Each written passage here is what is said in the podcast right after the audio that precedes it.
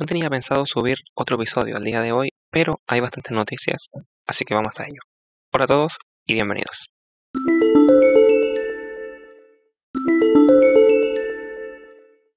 Si hablamos de rumores, hace unas semanas se comenzó a hablar de la próxima entrega de Call of Duty, el cual debería llegar a finales de este año. Según algunas filtraciones, se espera que no salga un nuevo COD y lo que tengamos sea una remasterización del multijugador del Modern Warfare 2.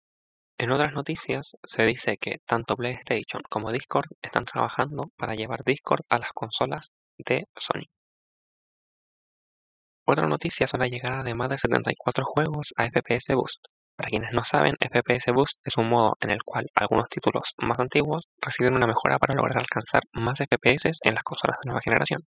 Entre los más destacados están Battlefield 4 y 5, Dirt 4, Far Cry 4, 5 y New Dawn y Fallout 4 y 76. Y finalmente ya se anunciaron los juegos que se incorporarán a Game Pass este mes, entre ellos Just Cause 4, Reload, Outlast, Psychonauts, Red Dead Online, Step, FIFA 21, Dragon Quest Builders 2, Final Fantasy X y Remnant. Los juegos que abandonarán el servicio son FIFA 15, 16, 17 y 18, NBA Live 18, DAI Z, Final Fantasy IX, Alan Wake y Dungeon of the Enders. Un saludo y nos vemos en el siguiente episodio. Chao.